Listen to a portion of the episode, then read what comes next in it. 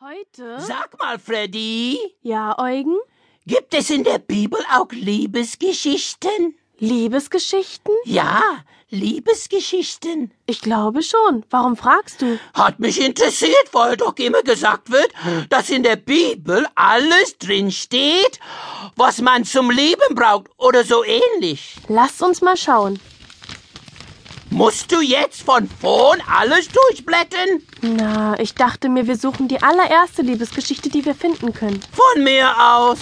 Also hier. Adam und Eva. Nee, das passt nicht. Kahn und Abel? Das ist der erste Mord. Ups. Noah und die Arche? War das seine Frau? Nein, sein Schiff.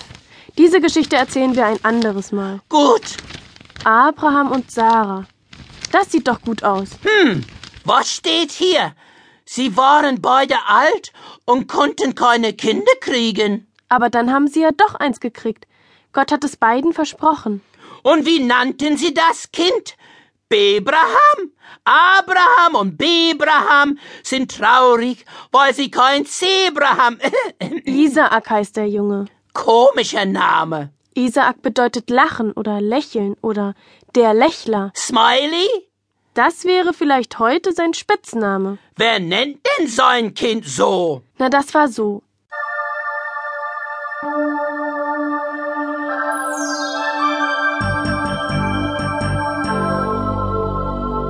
Abraham und Sarah lebten vor vielen tausend Jahren in Israel als Nomaden. Das sind so wandernde Hirten.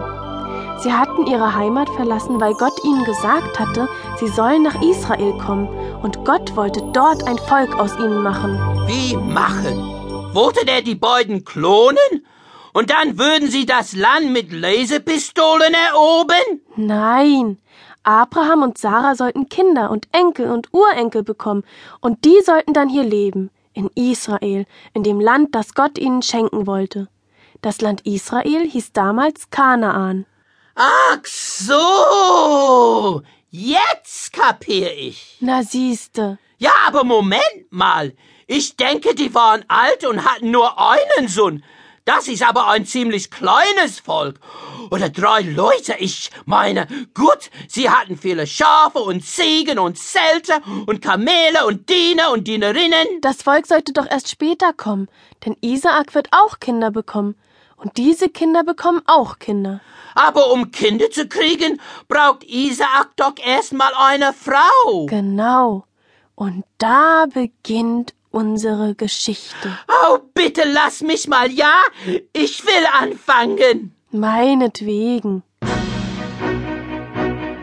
Da kommt er, Isaak, der Schwarm aller Frauen, der reiche, wohlerzogene, gottesfürchtige Erbe eines riesigen Vermögens. Das finden natürlich auch die Mädels der umliegenden Städte. Naja, ich kann mir vorstellen, wenn Isaak mit den Dienern seines Vaters in die Städte auf den Hügeln ging, um dort Handel zu treiben, Wolle zu verkaufen und so weiter, dann wird ihm schon so manches Mädchen schöne Augen gemacht haben. Der Isaak, der ist auf Zack. Der ist kein Wrack, der Isaak. Hat Geld wie Heu, ist ein bisschen scheu. Hat viel Kies, ist er nicht süß. Er ist kein Klotz, er ist kein Protz. Ich will ihn allem hier zum Trotz.